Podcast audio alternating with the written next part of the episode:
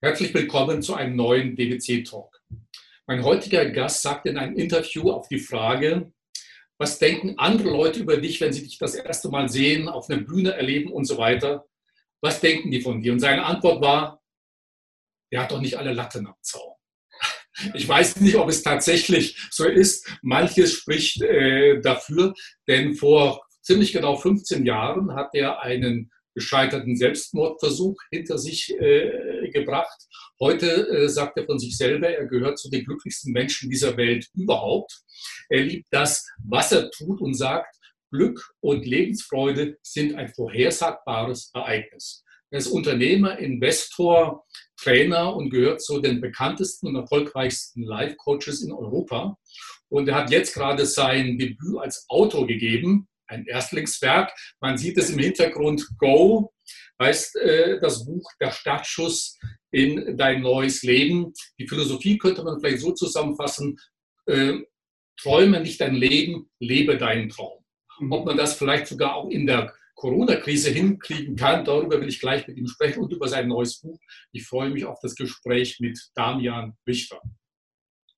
Lieber Bruder, vielen, vielen lieben Dank für die Einladung, dass du das möglich gemacht hast. Das war eine der schönsten Anmoderationen, die ich jemals erlebt habe. Der Typ hat nicht alle Latten am Zaun. Ja, das ist tatsächlich Aber hast du selber gesagt eben in einem Interview. Das habe ich selber gesagt, ganz genau. Und das ist tatsächlich so. Viele Menschen, die mich das erste Mal in einem Webinar oder in einem Workshop erlebt in den ersten Minuten, die sagen, ey, was ist das für ein Typ? Der spinnt doch. Hat er Drogen genommen? Was ist mit dem los? Wo kommt diese Energie hin? Der ist doch ein Außerirdischer und, und, weil eben dieses Energieformat, für das ich stehe und das ich lebe jeden Tag, ähm, sehr weit von dem weg ist, was also andere in, an Energie in sich tragen, äh, sind ganz, ganz viele davon am Anfang überfordert. Und wenn sie dann Zeit mit mir verbringen, dann merken sie, dass diese Energie in ihr Leben überschwappt und dass da ja was dran ist und dass es sogar Spaß machen kann, selbstbestimmt Erfolg im Leben zu kreieren. Ja, ähm, Damian, du bist jetzt in deinem Homeoffice, glaube ich. Äh, oder ja, Homeoffice also ich, im Büro. Luxus. Ich bin noch nicht beim Homeoffice, sondern ich bin hier in unserem Büro in Gifhorn. Niedersachsen, ja. Für die, wir, leben gerade, wir leben gerade in freiwilliger Quarantäne hier.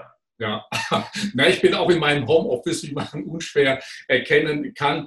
Damian, ich weiß nicht, wie, äh, wie du und dein Unternehmen momentan gerade unter der Corona-Krise leiden äh, müsst. Aber sehr viele Freiberufler, selbstständige Unternehmer kämpfen natürlich gerade um mhm. ihre Existenz. Deine ja. Vision ist ja auch Menschen, äh, Menschen ihr volles Potenzial zu zeigen, wie sie das entdecken, entfalten können und einfach ein besseres Leben äh, zu leben. Glaubst du, dass sowas auch möglich ist in schwierigen Zeiten wie jetzt gerade?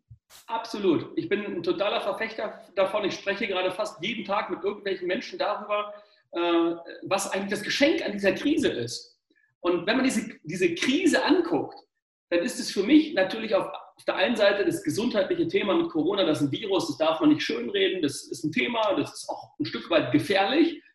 Doch das Gefährliche ist, wenn Menschen sich von den Dingen im Außen derart defokussieren lassen, dass sie ihre gesamte eigene Struktur des Lebens auf einmal hinschmeißen, alles in Frage stellen, anfangen zu straucheln und in so einen Drift kommen. Denn wenn Menschen anfangen zu driften, keinen Halt mehr haben, dann wird das Tor für die destruktive Seite, für unsere eigenen Dämonen in uns extrem laut. Dann kommen Zweifel hoch, Sorgen, Ängste und dann gibt es so eine destruktive Energiespirale.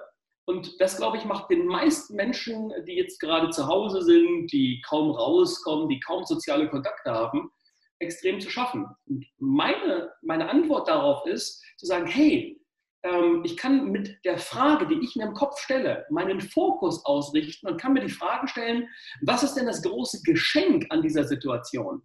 Und auch das mache ich sehr bewusst ich lebe normalerweise von Live-Workshops, also von großen Live-Veranstaltungen. Unser Flagship äh, ist unser Level Up Your Life. Das machen wir mit 1500, 2000 Personen. Letztes Wochenende hätte ich das gerade gehabt, mussten wir absagen. Nächsten Monat hätten wir wieder eins, musste ich absagen. Ähm, das macht keinen Spaß und da brechen auch gigantische Umsätze weg. Doch ich sage mal, die Vogel-Strauß-Strategie, Kopf in den Sand, Popo hoch und ich sehe nichts und ich höre nichts, ist, ist keine Lösung. Weil ich stelle mir die Frage, was müssen wir machen, um für die Community da zu sein, um für Menschen, die jetzt gerade straucheln, eine Lösung zu bieten. Also was machen wir? Wir nutzen einfach die Zeit und digitalisieren mit dem gesamten Team von mir äh, wie verrückt. Also unser Office ist voll besetzt. Äh, manche schlafen sogar hier bei uns, damit wir sozusagen dieses, diese Idee von freiwilliger Quarantäne leben können.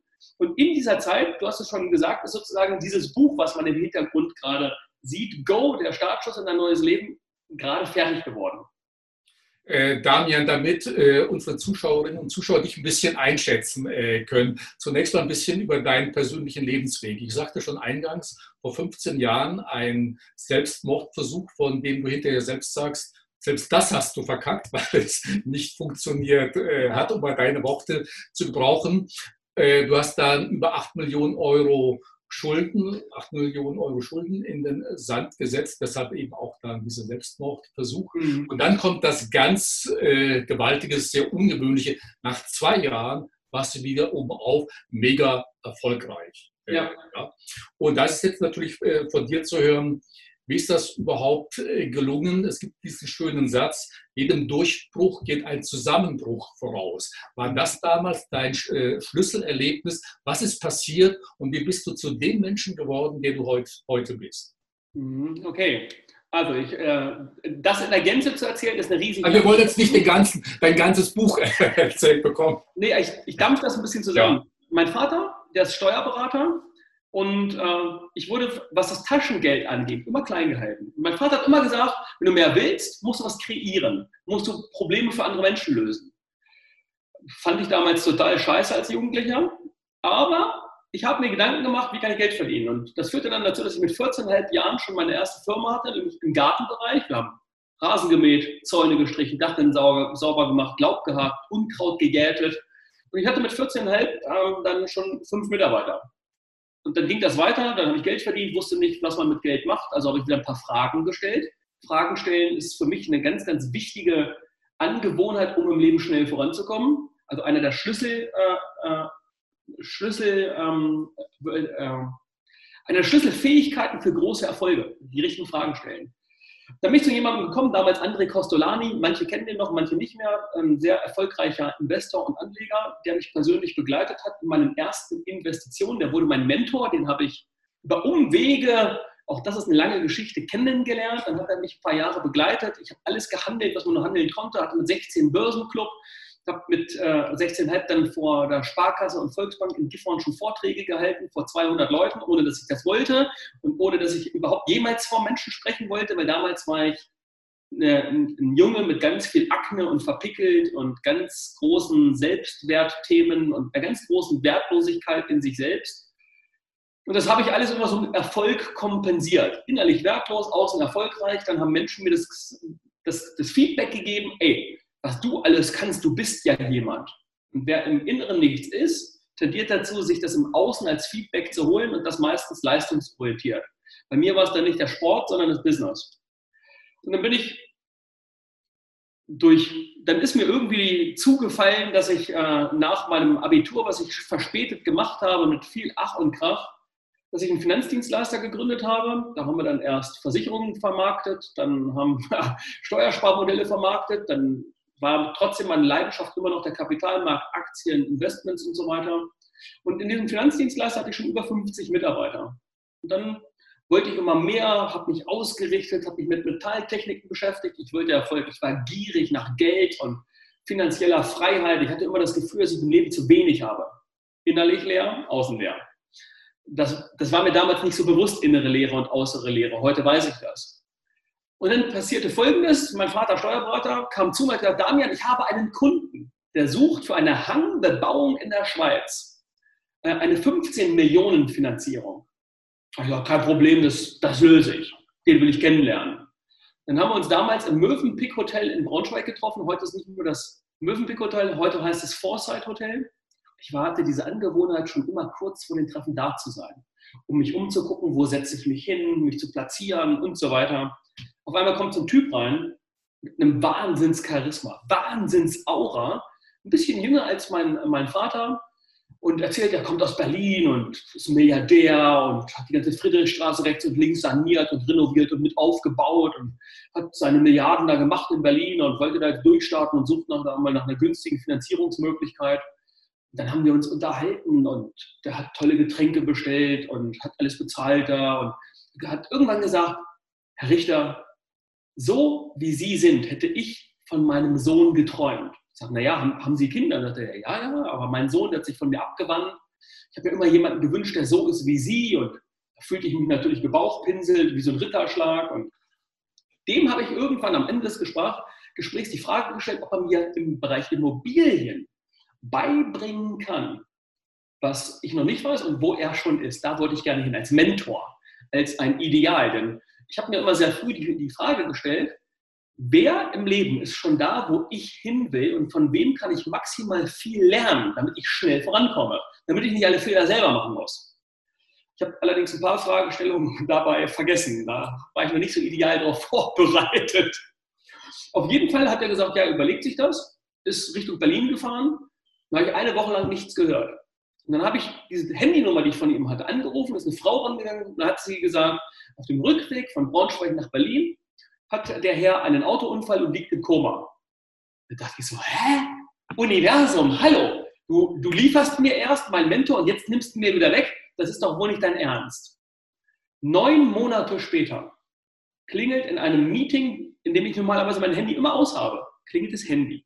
Gehe ran, ist diese Person dran, die sagt, Herr Richter, ich bin gerade aus dem Koma erwacht und ich habe nur noch eine Aufgabe, Sie erfolgreich zu machen.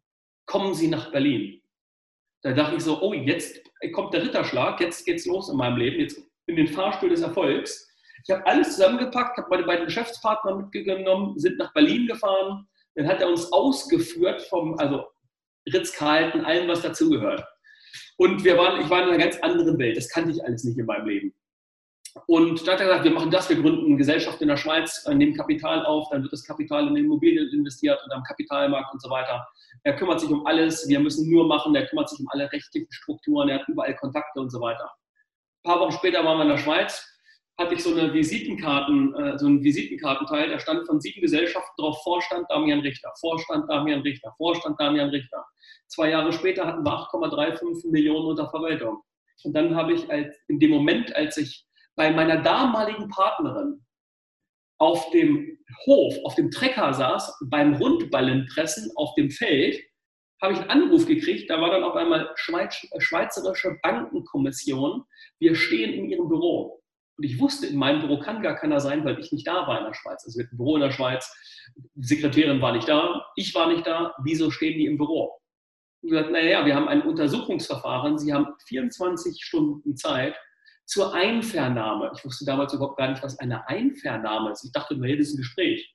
Was ich nicht wusste, ist, dass in der Schweiz eine Einvernahme ein Verhör ist. Also habe ich meinen Mentor angerufen, dem ich damals mehr vertraut habe als meinem eigenen Vater. Allerdings war dort nur noch kein Anschluss unter dieser Nummer. Die Nummer gab es nicht mehr. Auf einmal merkte ich, dass irgendwas nicht stimmte. Ich wusste, ich musste jetzt in die Schweiz, ich musste zu diesem Termin also einen Freund angerufen, der sich mit Jura ganz gut auskennt und der sagt, naja, Damian, ich komme da mal lieber mit. Äh, das riecht nach Ärger. Ich sage, naja, was für ein Ärger? Das ist doch alles vollkommen normal, was wir machen. Das hat doch alles Struktur, ist alles geprüft, gesichert, große Gesellschaften dabei. Komme ich dahin, sitzen da drei Staatsanwälte. Ein älterer, zwei jüngere. Schieben mir Konto also so, so Kontoverfügungen rüber, Barabhebung, ziemlich große Beträge von den Unternehmenskonten und fragen mich, was ich mit dem Geld gemacht habe.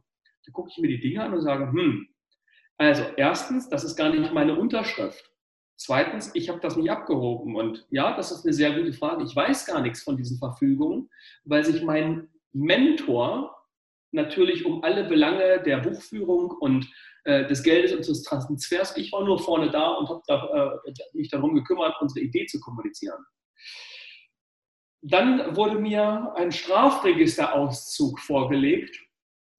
Da stand oben der Name von meinem Mentor drauf. Und in diesem Moment wusste ich, dass diese Person nicht neun Monate im Koma gelegen hat, sondern neun Monate im Knast wegen Hochstapelei saß. Wahnsinn. Und in dem Moment wusste ich, ich kriege eine Gänsehaut am ganzen Körper, in dem Moment wusste ich, dass ich einem Hochstapler aufgesessen bin und dass diese Person hinter meinem Rücken, der hat mich nur benutzt, um an Kohle zu kommen. Der hat alles leergeräumt. Und jetzt hatte ich ein Problem. Und ich weiß noch damals, als ich, dieser Moment, als ich verstanden habe, Damian, du wurdest verarscht, von vorne bis hinten. Da hat jemand all seine Gewitz, Gewitztheit, Gewieftheit und mein Vertrauen missbraucht, damit ich alles dafür tue, damit Erfolg entsteht, den er kassiert, also den er mir wegnimmt.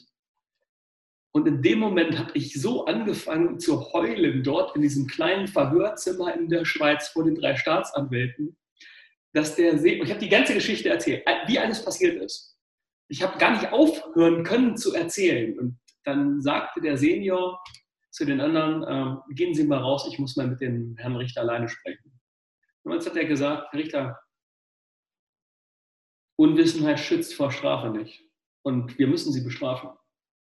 Dann hat er gesagt, wissen Sie, das, was das Leben mit Ihnen machen wird, wird eine so große Strafe sein, die viel härter sein wird als das, was wir jemals machen können.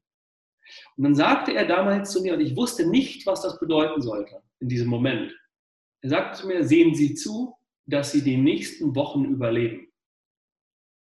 Dann bin ich nach Hause, zwei Tage später, hier bei mir in Gifhorn ist, ein, ist, ein, ist eine kleine Stadt mit 50.000 Einwohnern, die mich sowieso alle kannten, weil ich mit 14 Unternehmen hatte, weil ich äh, Aktienclub hatte und Workshops getätigt hatte und Autotuning-Teile, Handel zwischendurch und dann ich war hier bekannt und alle haben immer gesagt, das geht ja bei dem nicht mit rechten Dingen zu. Ich hatte ich habe meinen ersten Porsche bar bezahlt damals, weil ich einfach als Unternehmer Geld verdient hatte und das mein Traum war mit Anfang 20. Und da wurde schon immer gemuschelt, getuschelt und jetzt hat die Zeitung in Gifhorn dann getitelt Damian Richter Kapitalanlage Betrug Fragezeichen. Nur das Fragezeichen, das, das hat hier keiner gelesen. Und wenn ich rausgegangen war, dann war das wie so ein Spießrutenlauf. Ich habe gemerkt, wenn Menschen mich gesehen haben, haben sie sich umgedreht und haben angefangen zu tuscheln. Und, de, und, und diese Situation, eigentlich was war, diese Schmach zu ertragen, versagt zu haben, jemandem, jemandem auf die Pelle, also aufgelaufen zu sein, der dich eigentlich nur benutzt hat, und dann dafür noch die Schuld zu kassieren und alle zeigen mit dem Finger auf dich, das, darauf hat mich das Leben nicht vorbereitet. Darauf war mein, mein Unterbewusstsein, mein Bewusstsein und auch meine Emotionalität nicht vorbereitet. Ich dachte so, ich bin eigentlich nur eine Schande für meine Geschwister, für meine Familie, für äh, meine damalige Partnerin. Und ich wollte einfach nur, ich habe nur noch einen Weg gesehen, da rauszukommen, Selbstmord. Also ich mir Alkohol besorgt, Schlaftabletten, ziemlich aus so einem aus einem ziemlich beschissenen körperlichen und mentalen Zustand heraus ein Hotelzimmer gebucht, da habe ich mich abends äh, mit sehr destruktiver Musik in die Badewanne äh, gesetzt, habe dann erst ziemlich viel Alkohol zu mir genommen und dann zu wenig Schlaftabletten, was dazu führte, dass ich mich dann in meinem Delirium zu schnell übergeben habe, ohne dass es überhaupt noch Auswirkungen geben konnte und am nächsten Morgen in meiner eigenen Scheiße, und zwar wortwörtlich, vollgekotzt von oben bis unten äh, wieder aufgewacht bin und diesen Moment hatte, von dem du schon eingeleitet gesagt hast, ey, selbst das habe ich gerade verkackt. Ey, Universum, was willst du jetzt eigentlich von mir? Und in diesem Moment, dort in der Badewanne, dachte ich so, okay, Damian, schlimmer kann das überhaupt nicht mehr werden. Du sitzt hier in einer Badewanne, hast gerade versucht, dir das Leben zu leben und kein Mensch hat das gemerkt. Ich fühlte mich so alleine, so vom Leben betrogen, durchgekaut und wieder ausgespuckt, als würde mich das Leben mit dem Leben selbst bestrafen wollen. So, dann habe ich mich da, saß ich da und dann saß ich auf diesem Bett von irgendwann von diesem Hotelzimmer und habe geheult. Und dachte so, warum passiert dir das alles? Du hast so großen Erfolg kreiert, es war so viel möglich.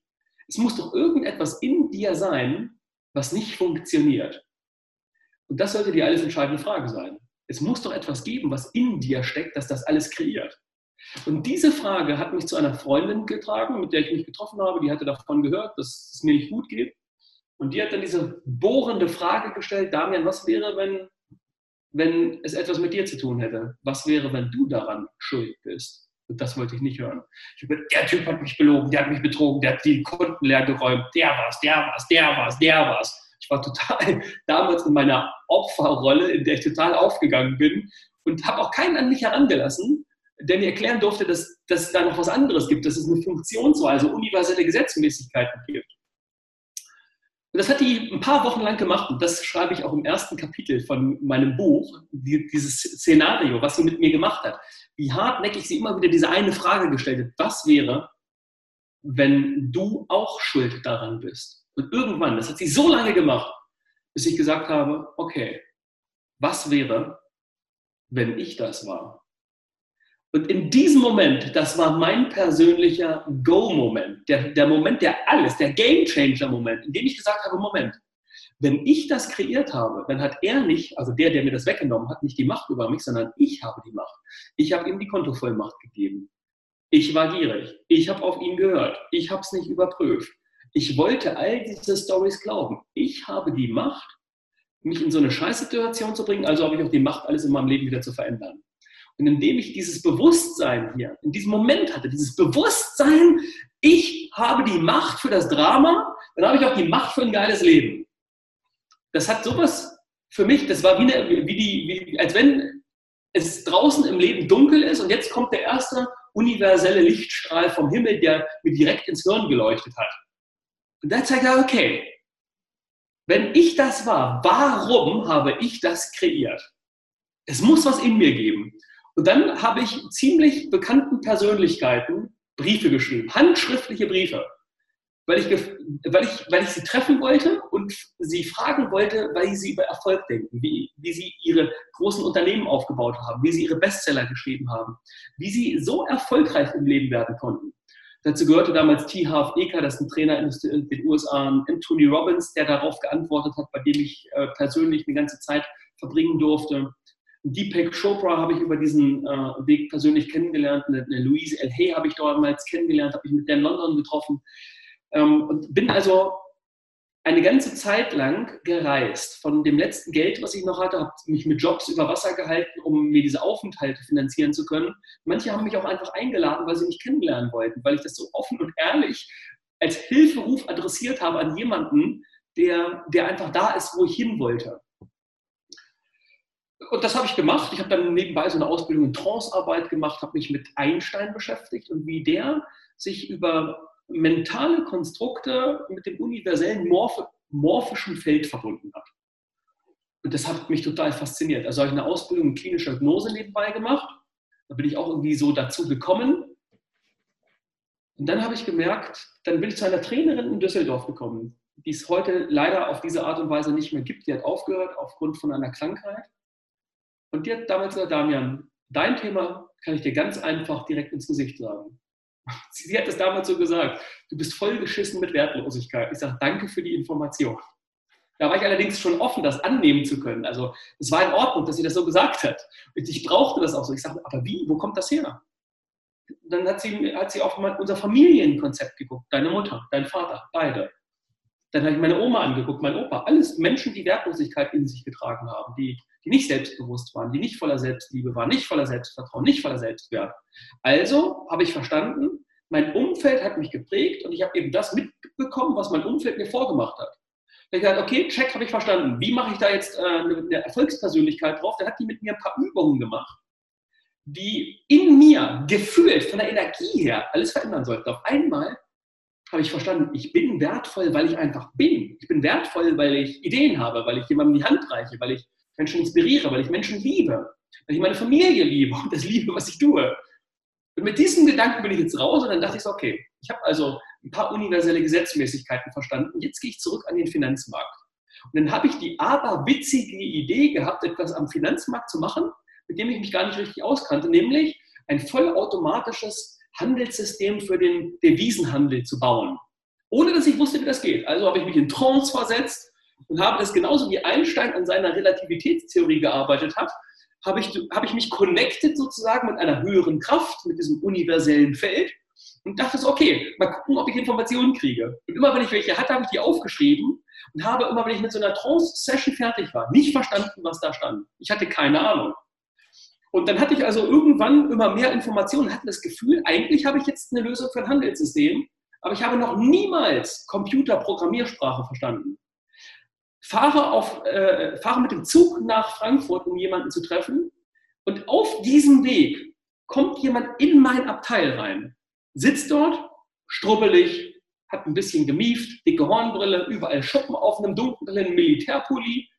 Und früher hätte ich gesagt, ey, hallo, alles besetzt, geh mal raus. Oder ich wäre gegangen. Und jetzt hatte ich aber mittlerweile dieses Mindset, also Bewusstsein, dass es eigentlich keine Zufälle gibt. Und es immer Menschen gibt, die irgendwas mit dir machen. Also habe ich dem gesagt, wissen Sie was, es ist ein bisschen komisch, diese Situation, dass Sie sich gerade diese Abteil aussuchen. Was machen Sie? Wer sind Sie? Wo kommen Sie her? Das habe ich wirklich so gesagt. Also wie so ein Interview. Da hat er erzählt, ja, ich bin der Dietmar Rentsch und ich bin eigentlich Informatiker und habe früher in der Deutschen Demokratischen Republik für die Regierung so Geheimprojekte gemacht.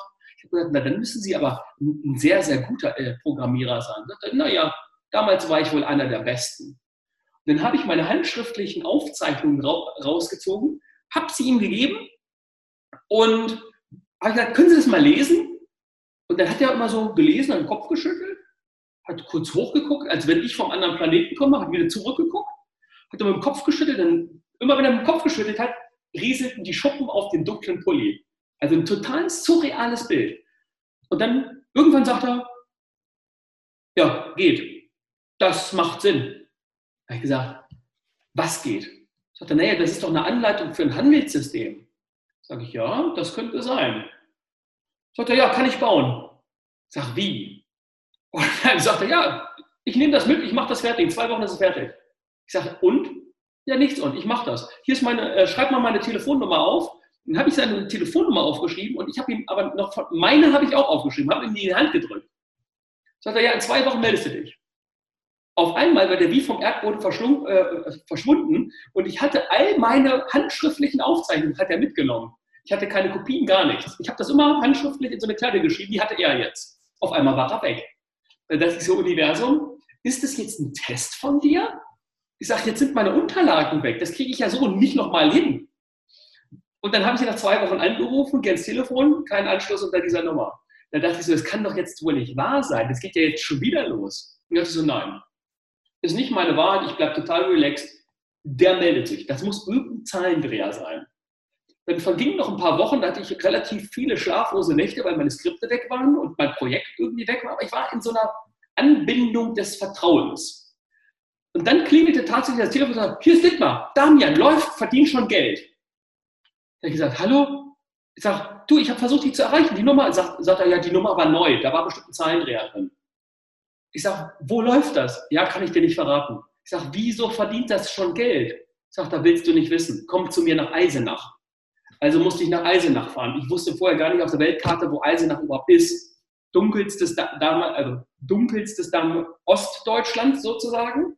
Komm dahin, da dachte ich, ich bin auf dem falschen Planeten. So eine ganz alte Hutze, Hütze, Hütte. Bei seiner Treppe ins Obergeschoss konnte man nur jede zweite Stufe benutzen, weil der Rest fehlte von der Treppe. Dann bin ich unterm, unterm Dach, unterm Spitzdach in einen Raum reingekommen. Da stand im Jahr, keine Ahnung, 2008 war es, glaube ich, damals, ähm, ein riesiger Bleiröhrenmonitor, ein gigantisches Ding, das habe ich vorher noch niemals gesehen in der Größe. Und da zuckten zwei Signale immer. Ding, ding, dong, dong, dong, ding, ding, ding, ding, dong, dong. Ich sage, Dietmar, was macht das? Sagt er, immer wenn Ding macht, verdienst du Geld und immer wenn Dong macht, verdienst du Geld. Ich sage, aber was für ein Geld? Sagt er, willst du nicht wissen. Ich sage, wo läuft das denn? Sagt er, willst du auch nicht wissen. Aber er sagt, das funktioniert. Dann guckt er mich an und sagt, Damian, du musst aufpassen, dass du das überlebst. Und dann dachte ich so, was will er denn jetzt von mir? Das hat mir schon mal jemand zu, zu mir gesagt. Ich sage, was meinst du damit? Sagt er, das, was da, was da läuft. Sagt er, das ist sozusagen wie so ein Perpetuum mobile. Er sagt, es wird, es wird, wenn du es baust und öffentlich machst, drei bis fünf Prozent Rendite jeden Monat erwirtschaften. Ich sage tatsächlich drei bis fünf? Sagt er, ja, also drei mit Sicherheit. Sagt, du hast nur eine Herausforderung. Ich sage, naja, jetzt mal los. Was kommt jetzt? Sagt er, du brauchst mindestens 10 Millionen, besser 50 Millionen. Ich sage, das ist doch jetzt nicht dein Ernst. Ich sage, wo soll ich denn 10 oder 50 Millionen hernehmen? Sagt er, na wieso? Du hast doch das Handelssystem kreiert. Kannst auch 50 Millionen kreieren. Da dachte ich so, wow, das ist eine clevere Antwort. Ich habe dieses Handelssystem ja nicht, weil ich davon Ahnung hatte, sondern ich habe das durch mich hindurchfließen lassen als eine Idee. Und bestimmte Informationen sind in dieser Resonanz haften geblieben. Ich dachte, nee, mit den 50 Millionen geht das genauso. Ich hatte natürlich keinen Plan, wie das gehen sollte. Jetzt mache ich das ganz kurz. Ein paar Monate später habe ich einen äh, Vorstandsvorsitzenden Abteilung Kapitalanlage der größten Pensionskasse in Deutschland über Kontakte kennengelernt. Der kam, als hätte ich ihn magnetisch angezogen in mein Leben, guckt ihm ins Gesicht, sieht er aus wie ich, als hätte ich einen Zwillingsbruder. Ich hatte eine riesige Präsentation zu, äh, vorbereitet. Hat meinen Laptop genommen, hat den einfach zugemacht, sagt, guck mir in die Augen und sag mir, was du da machst. Ich sage, es ist eine Contrarian-Strategie, äh, Simul, äh, Monte Carlo simulierte Spieltheorie, übertragen auf den Aktienmarkt. Er guckt mich an und sagt, das ist das abgefahrenste, was ich jemals gehört habe. Dann habe ich ihm erklärt, wie das funktioniert. Sagt er, jetzt wird es noch abgefahrener, das will ich ausprobieren. Doch, du musst, heraus, du musst etwas bauen, damit meine Pensionskasse überhaupt in so etwas investieren darf. Stichpunkt Mündelsicherheit.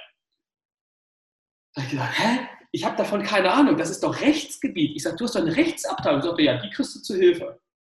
Aber ich sage, wie soll ich das denn machen? Sagt er, naja, du pass mal auf. Erstens, du hast, das, du hast das System gebaut. Zweitens, du hast mich als Investor gefunden, also wirst du dafür auch eine Lösung finden.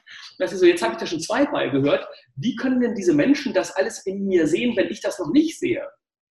Da habe ich gesagt, okay, wenn die das sehen, muss es also eine Lösung geben.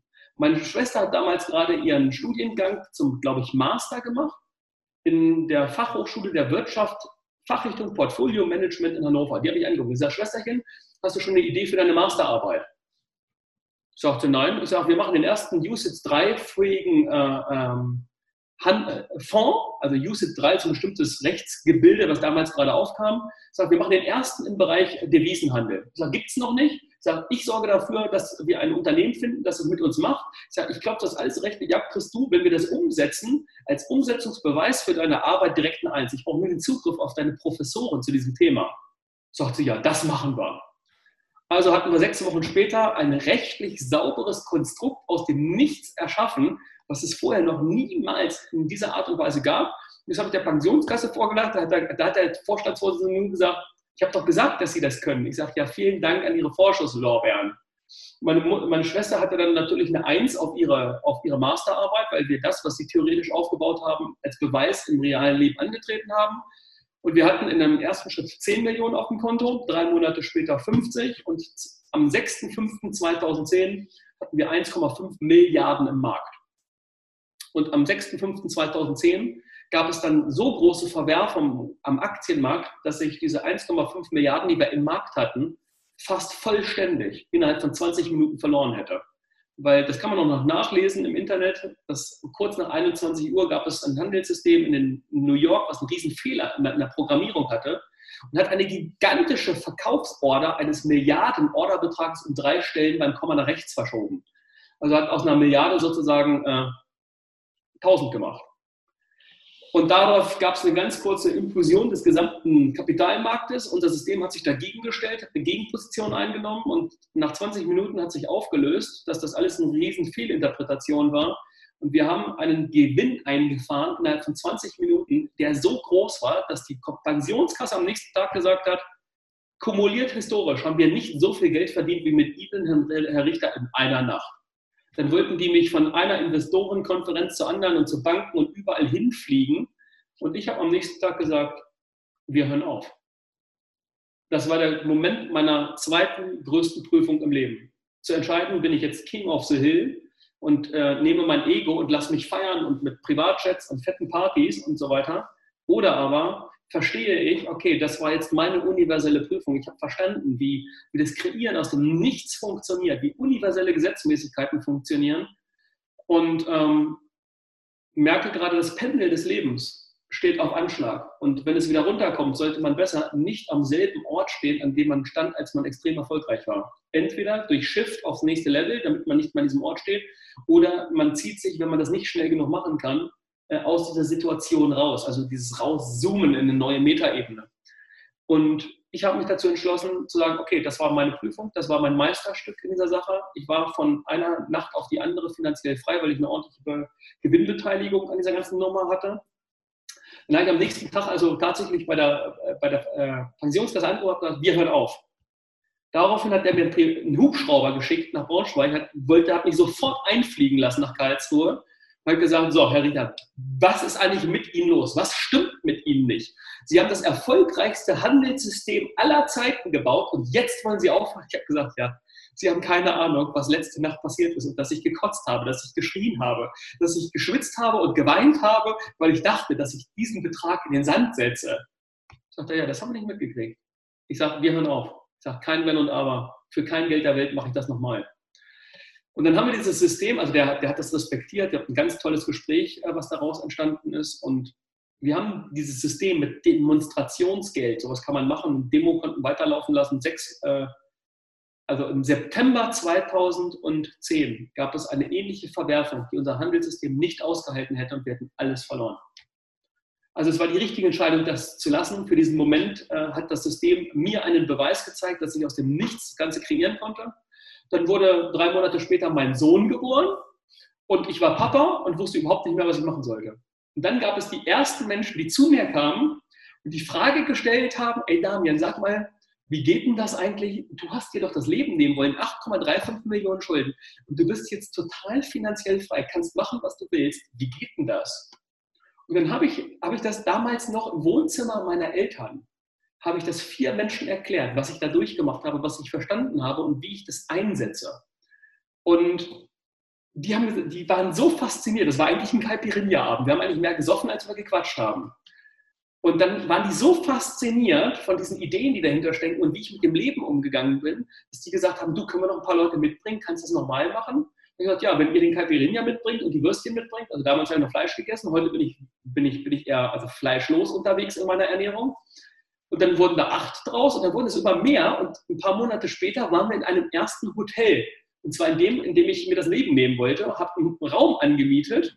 Und das war total surreal, weil ich das gleiche Zimmer hatte wie zweieinhalb Jahre zuvor, in dem ich mir versucht habe, das Leben zu nehmen stand vor der Badewanne, habe nach oben gesagt, Universum, ich habe es jetzt verstanden, warum es damals nicht funktionieren wollte. Ich danke für diese Lektion und habe eigentlich aus diesem Drama von damals diese Energie rausgenommen. Deswegen kann ich da auch heute relativ frei drüber sprechen, weil aus der heutigen Situation ist der Mensch, der mich am meisten belogen und betrogen hat, mein Arschengel gewesen. Also jemand, dem ich heute zu ganz großem Dank verpflichtet bin, dass das alles passiert ist. Denn sonst wäre ich heute gar nicht dort, wo ich bin. Das ist eigentlich die Story dahinter. Da haben wir einen sehr, sehr spannend. Du bist im Übrigen der erste meiner Gesprächspartner, den ich, den ich so lange nicht unterbrochen habe.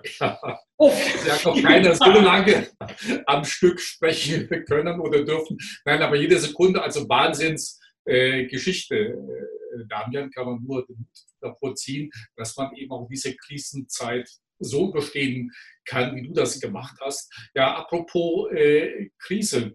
Wir sind ja momentan auch in dieser äh, Krise. Meinst du wirklich, dass so eine Krise, ich sagte ja vorhin, jedem Durchbruch äh, geht ein Zusammenbruch vorher, voraus, also bei dir ja nun ähnlich, kann man wirklich sagen, okay, Mensch, pass mal auf, wenn du heute unten bist durch die Krise, als Solo-Selbstständiger, als kleiner Unternehmer, nimm diese Krise als Chance, überleg dein Leben völlig neu, mach vielleicht tatsächlich deine Träume wahr, also so nach dem Motto, wenn nicht jetzt, wann dann? Ja. Also genau das, genau das, was du gerade erklärt hast. Dafür stehe ich, das, das verfechte ich. Wenn, wenn heute jemand seinen Job verliert, dann würde ich mir heute die Frage stellen, Moment mal, Universum, ich habe meinen Job verloren, liebe ich das, was ich tue dort wirklich, ja oder nein? Wenn nein, was im Leben will ich eigentlich? Was liebe ich? Wo ist meine Passion? Und dann geh in die Passion, mach deine Passion, leb deine Passion, egal was das ist, aber mach das, was du von ganzem Herzen liebst. Und dann lerne über Marketing das, was du liebst, als einen Dienst der Menschheit zur Verfügung zu stellen und davon zu leben. Und wahrscheinlich besser zu leben als jemals zuvor.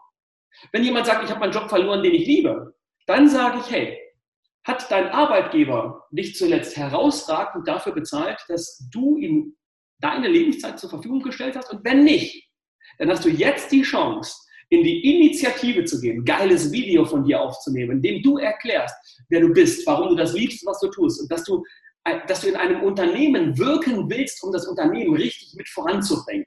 Denn ich als Chef würde so jemanden, der mir sowas sagt, der sagt, ich liebe, was ich tue und ich tue alles dafür, um ihr Unternehmen noch erfolgreicher zu machen, so eine Person, ich mit Handkurs nehme, die suche ich. Ich suche aus hunderten Bewerbern genau solche Menschen. Und ich weiß, es gibt Chefs da draußen, die sind so wie ich, die suchen diese Menschen, die sagen, ich liebe diese Position in einem Unternehmen und ich will, dass das Unternehmen noch erfolgreicher wird. Und wenn man das als, als, als Aussage tätigt, dann findest du auch einen Chef, der dich wertschätzt, der dich fördert, der dich fordert, in dem du dich entfalten kannst und auch Auch das ist eben eine mega mäßige Chance in einer Krise. Damian, aber warum führen viele Menschen dann nicht das Leben, das sie sich wünschen? Das ist eine gute Frage. Ähm, viele Menschen sind aus ihrer Konditionierung heraus, also jeder Mensch wird geboren und ich sage immer, wir haben ein Gefäß des Lebens. Und wenn wir zur Welt kommen, dann ist dieses Gefäß noch rela relativ leer. Jetzt kann man sagen, da sind vorgeburtliche Themen drin, ein bisschen Karma drin oder sowas, aber es ist noch leer. Und jetzt wird dieses Gefäß des Lebens gefüllt mit den Ansichten, Meinungen und Anschauungen des Umfeldes.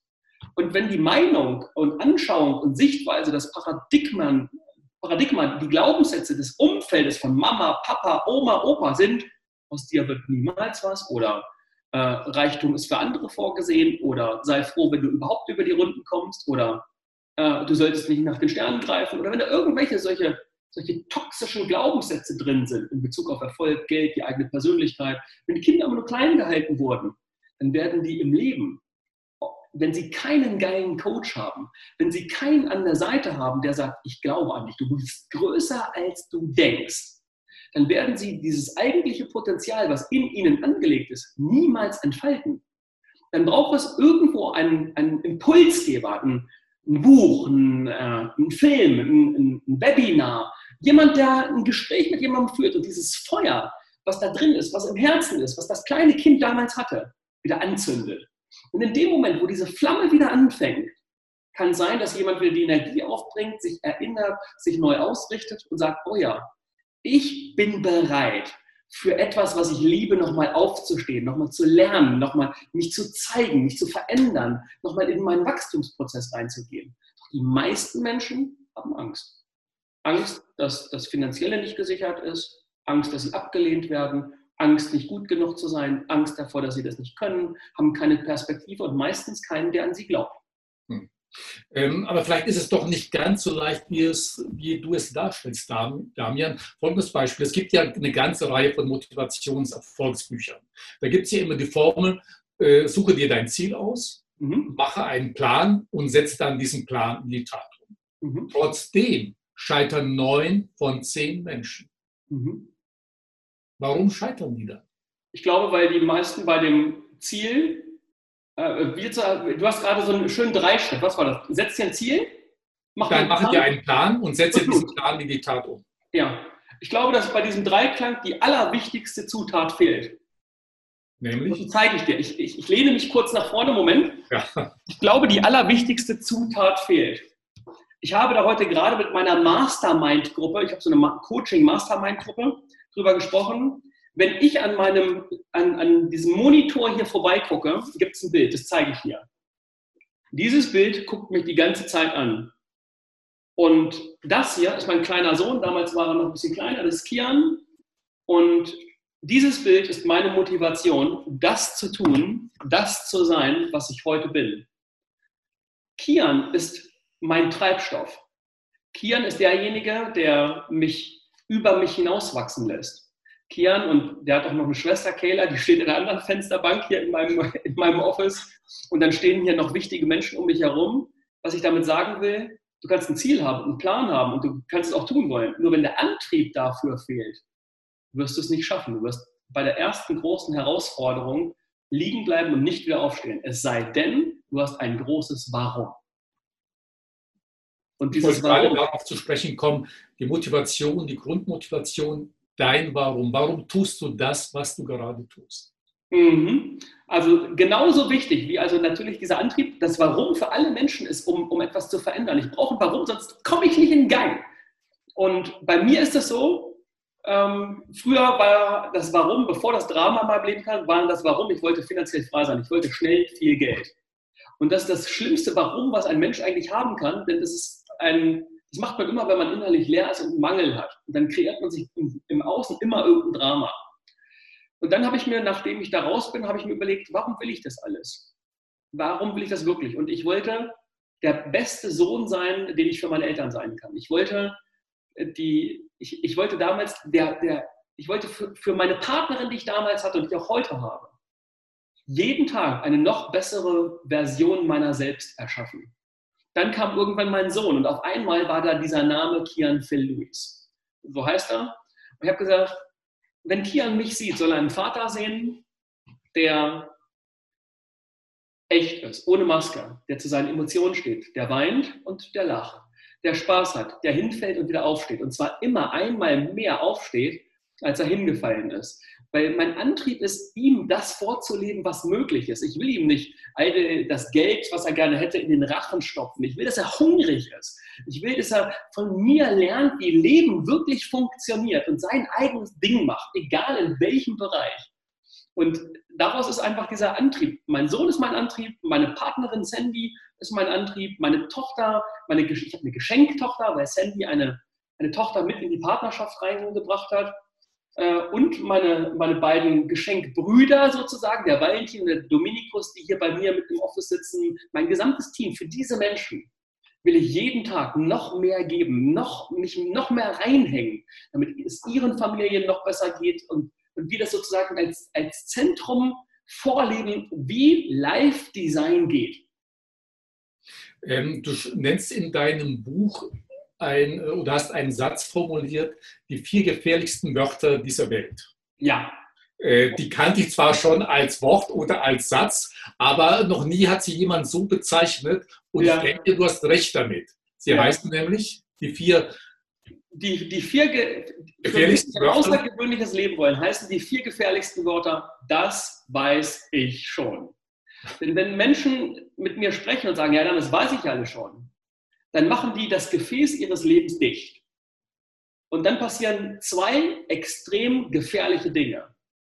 All das Wissen, was Menschen in sich tragen, hat sie nur dahin gebracht, wo sie heute sind, zu ihrer Beziehung, ihrer Gesundheit und meistens ihrem unterirdischen Kontostand.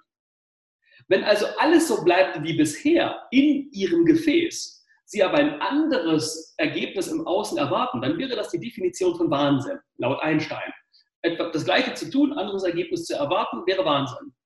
Wenn ich jetzt also immer sage, das weiß ich aber alles schon, lege ich einen Deckel auf das Gefäß und kann den Scheiß, den ich in mir trage und der mich nur dahin gebracht hat, wo ich jetzt bin, aber nicht da, niemals dahin bringen wird, wo ich hin will, der kann nicht raus. Und das andere Momentum ist, dass wenn ich da Deckel drauflege, kommen die Strategien, die für mich funktionieren würden, weil andere sie schon vorgemacht haben, die kommen gar nicht in mein System hinein, weil ich nicht offen und bereit bin, sondern weil ich einen Deckel drauf mache, weil ich sage, das weiß ich schon. Da fällt mir gerade eine Geschichte aus der Zen-Philosophie ein. Also ich bin ein großer Anhänger der östlichen Philosophie. Kennst du die Geschichte, wo ein äh, Professor einen Zen-Meister besucht?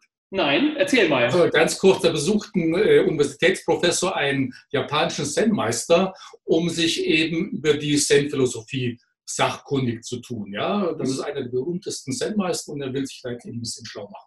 Der besucht dann also, er sitzt da bei diesem Zen-Meister und fängt dann erstmal an zu reden, was er schon alles über die Zen-Philosophie weiß und hört einfach nicht auf zu reden. Ja. Irgendwann sagt dann der Zen-Meister, darf ich Sie zu einer Tasse Tee einladen? Sagt der Prof gerne.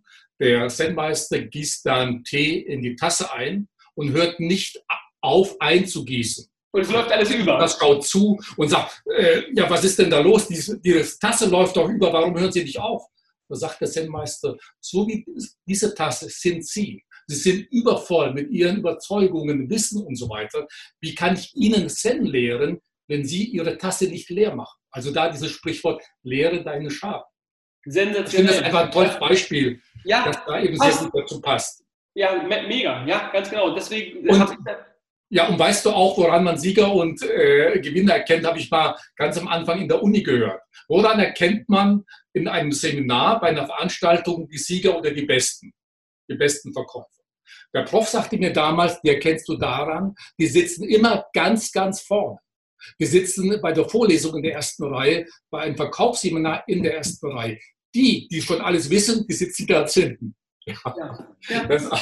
ja spannend, mega spannend. Ja. Also würde ich genauso unterschreiben. Also eins zu eins, ja.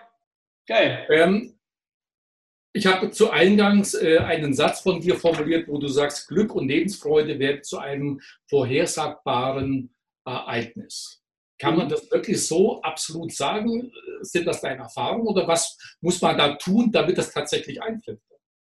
Also in, in meinem Leben war das so, ich habe mich mit ein paar universellen ähm, Philosophien, ein paar universellen Gesetzmäßigkeiten bevor ich das Handelssystem entwickelt hatte, beschäftigt. und ich habe mich ganz strikt an diese, an diese universell gültigen Dinge gehalten.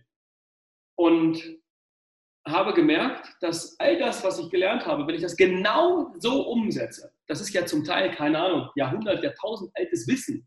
Wenn man das einfach so macht, dann werden sich Dinge im Leben auf dich zubewegen. Und wenn du dann rein bist, wenn die Absicht die richtige ist, wenn, wenn du am Dienen bist, wenn, wenn, wenn die Dinge wie so ein Zahnrad zusammenlaufen, wenn die Formel für das Kuchenbacken eingehalten wird, ist das Ergebnis des Kuchens, des Geschmacks des Kuchens voraussagbar. Und ähnlich ist das im Leben für Reichtum und Erfolg, ähnlich ist es für das Empfinden von Glück und auch äh, das Kreieren von Liebe im Leben. Und ich habe jetzt, ich habe ja 2010 damit angefangen, mit Menschen so in diesen Workshops und Seminaren zu arbeiten. Ich habe über 300.000 Menschen gesehen, entweder in großen Veranstaltungen oder online oder in 1 zu 1 Coaching und so weiter. Und ich kann heute sagen, ich habe so viele Referenzen von Menschen, die gesagt, die offen waren, also nicht das weiß ich schon, sondern die offen waren, das auszuprobieren, dass wenn sie das genauso gemacht haben, dann ist Glück, Erfolg und auch Reichtum, also Fülle, materielle Fülle, einfach ein Ergebnis. Denn Geld ist für mich nichts anderes als eine spirituelle Energie. Geld ist ein Ergebnis im Außen und wenn wir im Außen etwas vermissen, ist die Ursache immer in unserer Innenwelt. Wir kreieren die ganze Zeit von innen nach außen, die ganze Zeit in allen Bereichen, in der Liebe, in der Gesundheit und auch im Reichtum. Und wenn Menschen versuchen, auch große Konzerne, wenn ich ein Unternehmen berate, die sagen, ja, unsere Umsätze brechen zusammen, wir müssen sparen, wir müssen hier machen, wir müssen da machen, dann sage ich immer, nee, nee, ihr müsst erstmal eure Innenwelt als CEO, als Board-Member, ihr müsst euch erstmal ausrichten als, als Kopf des Fisches, ich sage, dann kriegt ihr über die Umsätze andere Ergebnisse. Und wenn das passiert, dann gibt es immer den Beweis dafür, dass genau das eintritt. Das ist spannend. Das ist, das ist ja ein Aspekt von Zen zum Beispiel. Wenn du dich dran hältst, gibt es bestimmte Ergebnisse. Also ich habe immer wieder festgestellt, so in Gesprächen, sei es im bekannten Freundeskreis auch, es ist sehr schwierig herauszufinden, was man eigentlich will. Ja, denn damit beginnt es ja eigentlich. Ja? Bevor das Warum muss ich ja erstmal herausfinden, was will ich eigentlich? Absolut. Kannst du da Tipps geben, wie finde ich heraus, äh, was man möchte? Das, ja, das wurde ich letztens auch gerade gefragt. Ich habe hab eine ganz einfache äh, Lösung dafür, wie, wie, wie ich, das, ich das gemacht habe. Ich wusste es auch nicht. Also habe ich mir aufgeschrieben, was ich alles nicht möchte. Denn Menschen wissen genau im Leben, was sie nicht mehr wollen. Nicht mehr pleite sein, nicht mehr alleine, nicht mehr Single, nicht mehr gegängelt werden, nicht mehr klein gehalten werden und so weiter. Das habe ich mir alles aufgeschrieben und jetzt kommt wieder die Magie im Leben. Ich habe mir eine bessere Frage gestellt. Ich habe mir die Frage gestellt, was ist das genaue Gegenteil von dem, was ich aufgeschrieben habe? Und wenn du das machst, zwingst du dein Bewusstsein und dein Unterbewusstsein über die Frage zu einer Antwort. Und dann hatte ich also genauso viele Dinge in der rechten Spalte stehen wie in der linken. Nur jetzt wusste ich, was das Gegenteil von dem war, was ich nicht mehr wollte, also was ich in meinem Leben wollte. Und dann wird das auf einmal relativ klar. Und das kann ich auch nur jedem, der jetzt hier zuhört. Wenn der nicht genau weiß, was er will, schreibt euch eine, auf einer Seite in eine Spalte, was will ich nicht mehr in meinem Leben. Das, das wissen alle Menschen. Das hörst du auf Geburtstagspartys, auf Grillpartys, auf Seminaren, auf Workshops, wenn du in Unternehmen bist. Alle erzählen, was sie nicht wollen. Und das ist das Drama, von dem kriegen sie mehr. Weil sie ja nicht kein Bewusstsein für das haben, was sie wollen. Hm. Und ich habe im Übrigen, ja, Nee, mach mal, erzähl mal. Ja, ich habe im Übrigen mal gut vor zehn, zwölf Jahren mal noch eine andere Technik oder einen anderen Vorschlag gehört. Nämlich äh, habe ich gehört, um herauszufinden, was du wirklich möchtest, schreibe deinen eigenen Nachruf.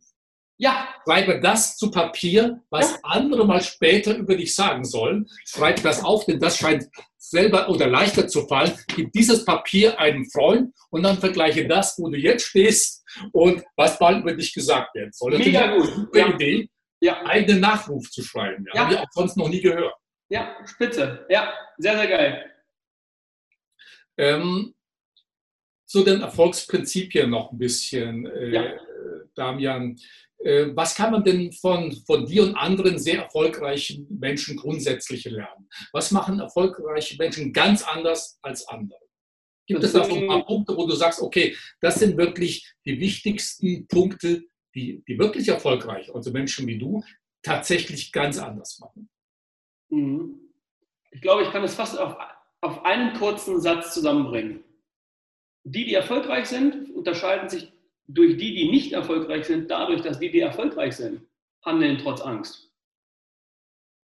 Die, die nicht erfolgreich sind, die nicht dahin kommen, wo sie hinwollen, die kommen irgendwo im Leben an einen Punkt, in dem ihre Angst so groß ist, dass sie in ihrer Komfortzone bleiben. Dass sie sagen, ah, ich gehe an diesen Punkt, jetzt kommt die Barriere der Angst, die Angst zeigt sich, und nee, das will ich nicht. Ich gehe nicht in diese Sichtbarkeit. Ich gehe nicht in die Selbstständigkeit. Nee, ich verkaufe das nicht. Nee, ich zeige mich nicht. Nee, damit will ich mich nicht beschäftigen. Da wird die Angst groß, abgelehnt zu werden, es nicht zu schaffen, Geld zu verlieren, zu scheitern.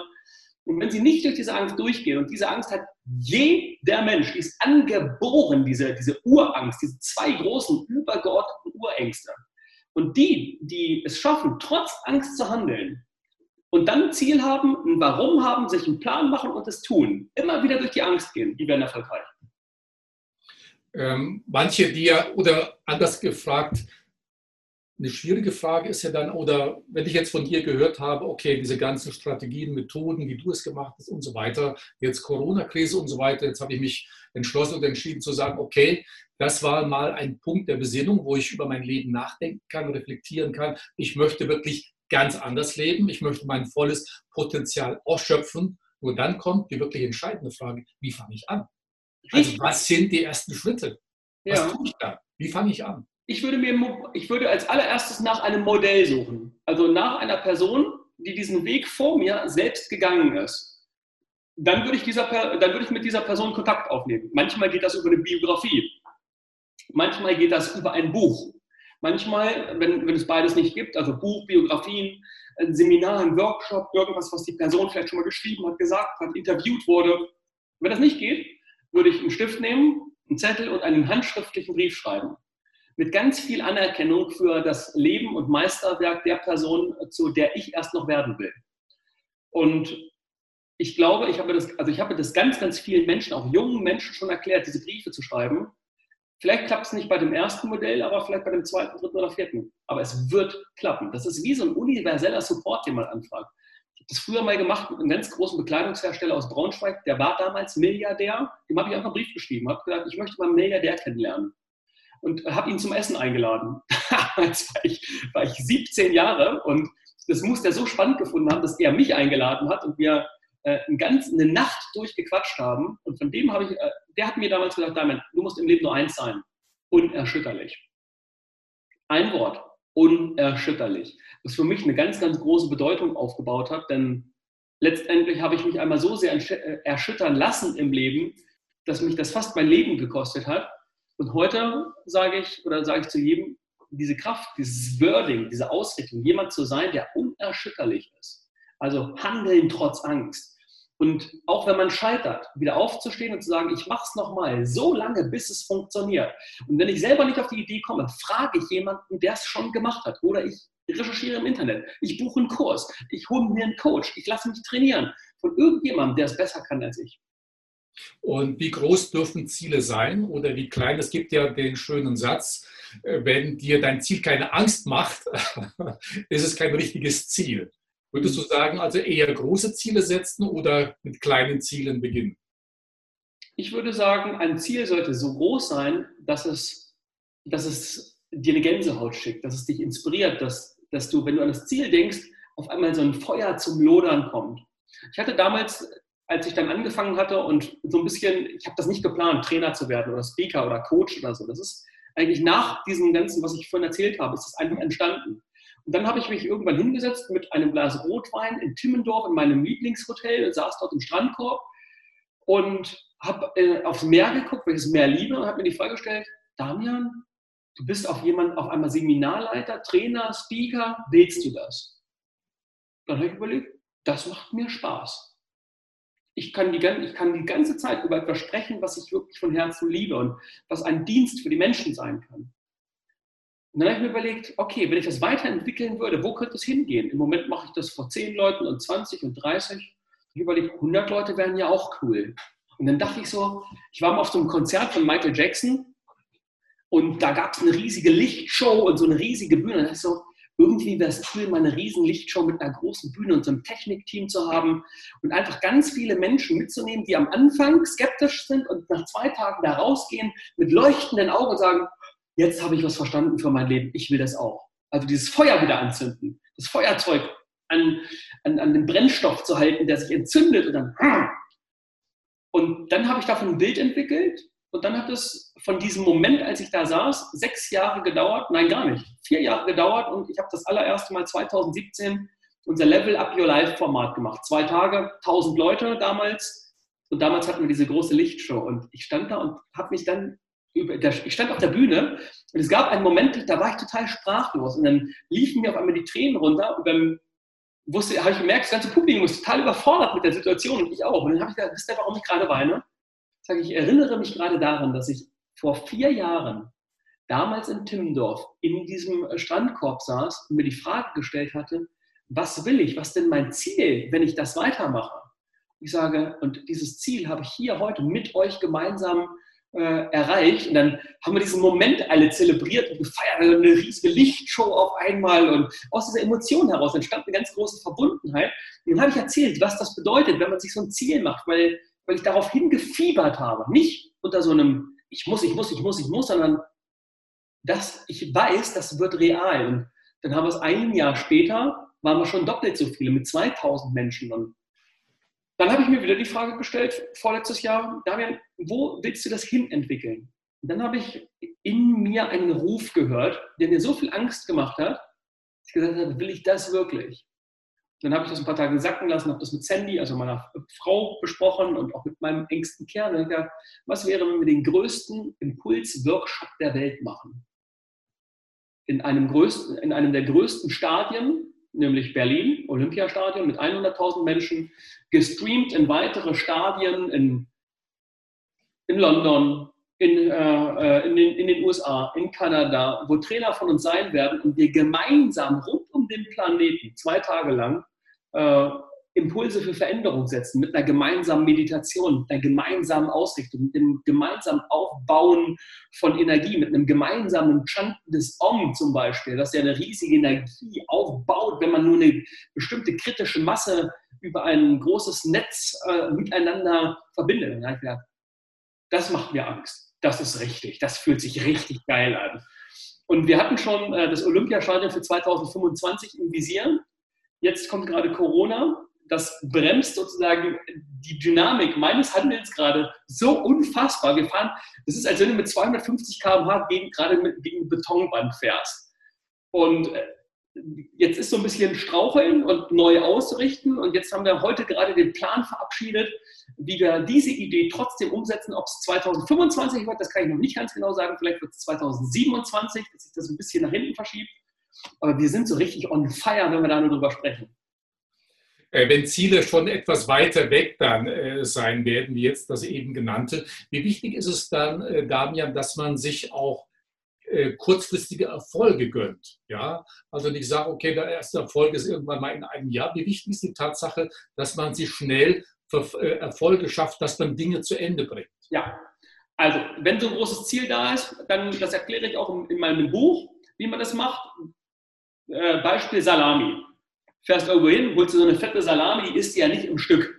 Sondern eine Salami zu essen ist ja hauchdünne Scheibchen zu schneiden und Scheibe für Scheibe richtig zu genießen. Und genau das mache ich mit einem großen Ziel.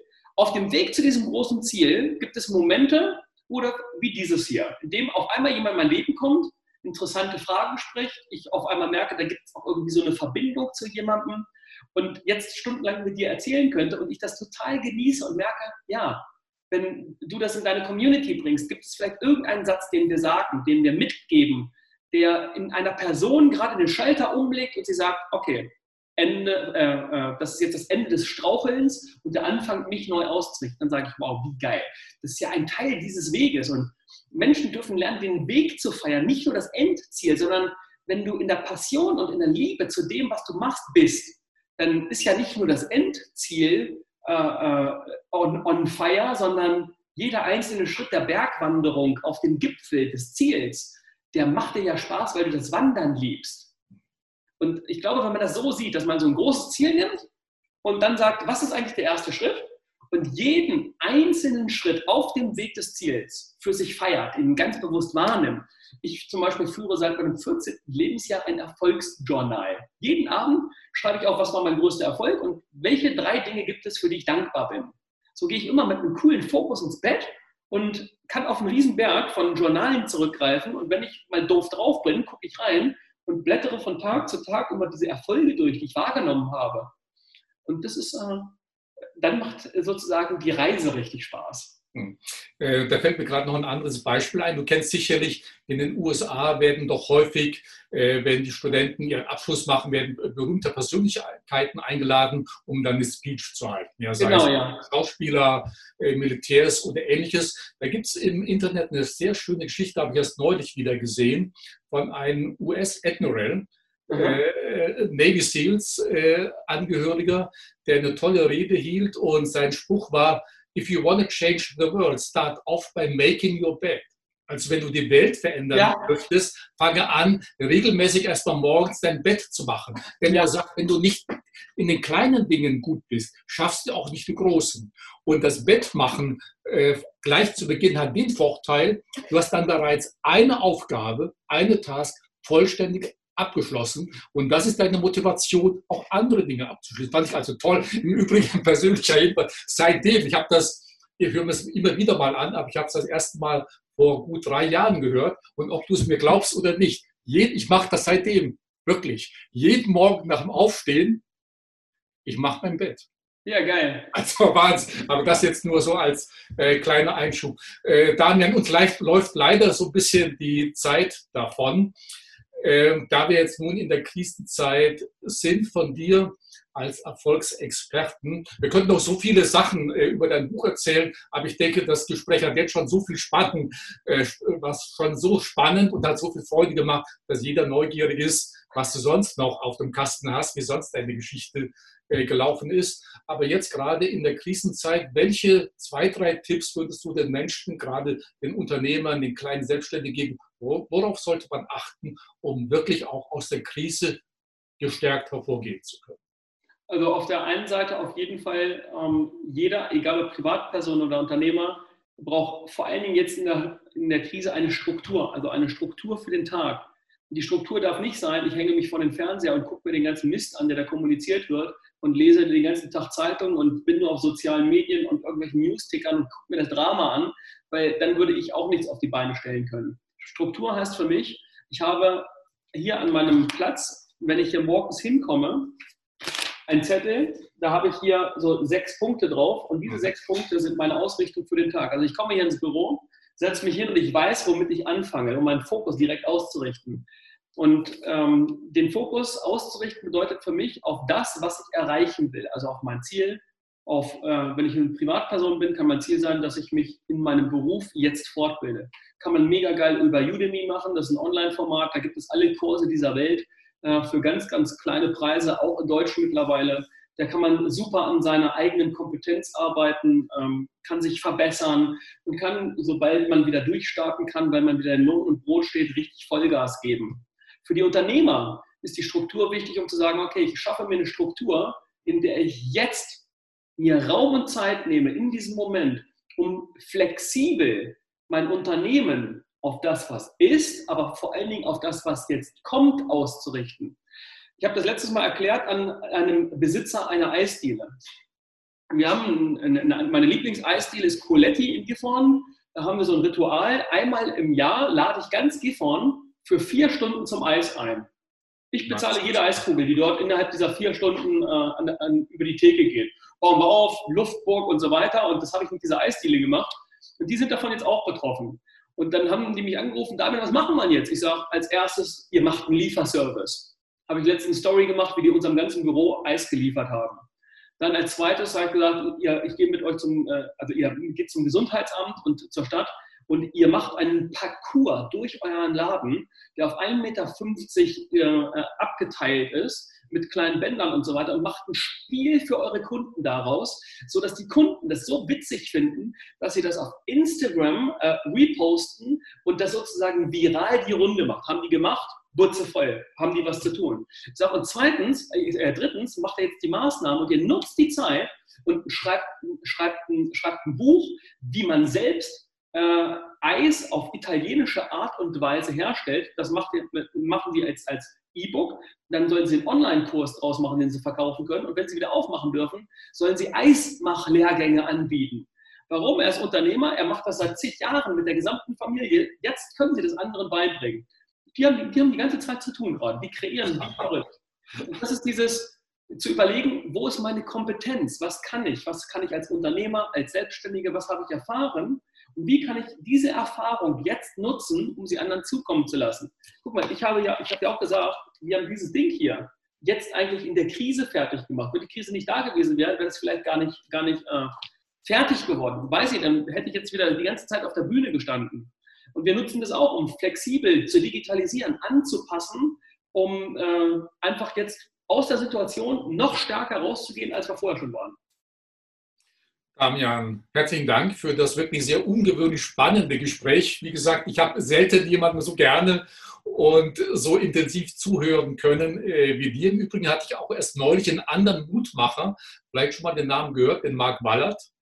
Nee, habe ich nicht gehört. Äh, der war gerade jetzt auch in den letzten Wochen sehr gut in den Medien unterwegs. Der war vor genau 20 Jahren einer von 21 Geiseln, die im Jahr 2000 von von philippinischen Terroristen wow. entführt wurde auf so eine Insel in den Philippinen und der darüber auch ein Buch geschrieben hat, eben stark durch Krisen. Also auch ganz ungewöhnlich. Mhm. Wobei deine Geschichte, muss ich sagen, ist irgendwie noch äh, runder, noch irgendwie ja, äh, toller, wie auch immer. Also ich kann unseren Zuschauerinnen und Zuschauern nur wärmstens dein Buch empfehlen. Du scheinst nicht nur, der bist ein sehr ungewöhnlicher Unternehmer. Da fällt mir so ein Sprichwort von Oscar Wilde ein, der mal gesagt hat, Persönlichkeiten, nicht Prinzipien bringen die Zeit in Bewegung. Also du bist so ein Beispiel dafür, auf den das auf jeden Fall zutrifft. Ich hoffe, mhm.